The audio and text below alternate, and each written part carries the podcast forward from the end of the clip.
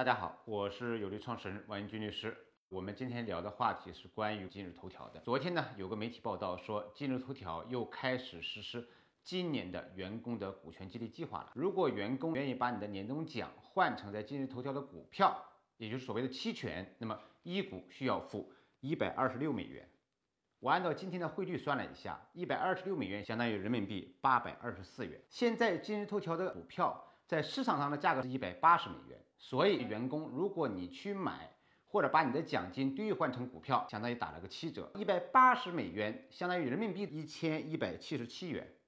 所以你会发现，如果员工你拿着今日头条的期权或者股票，相当于一股赚了是三百五十三元。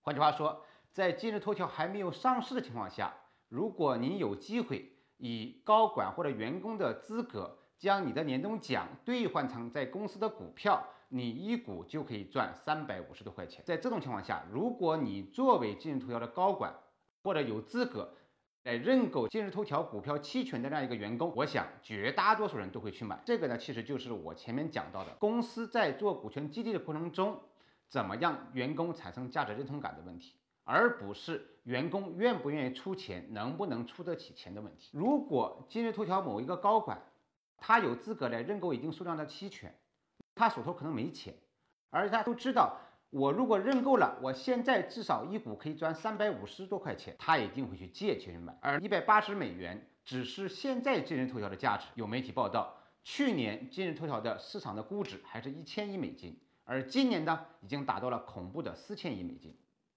所以你可以认为，只要不出现大的意外，今日头条的股票它的价值。一定是不断的翻倍的。对于员工来说，他购买认购今日头条股票或者期权，这个积极性已经是非常高的。那么对于其他的企业来说，肯定没有今日头条这么好。那么我怎么来给员工做股权激励呢？员工会不会产生这个积极性呢？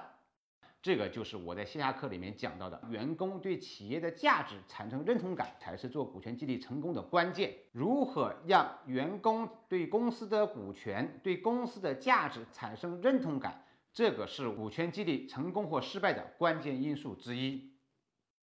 我觉得从今日头条这一次的员工股权激励认购计划是可以得到很多的启发的。我们做股权激励的时候，一定要记住，无论你的方案怎么做，你的顾问给你怎么做，都是要考虑到能不能让员工对公司的股权、对公司的价值、对公司的发展产生认同感。这个其实是非常关键的。OK，谢谢大家。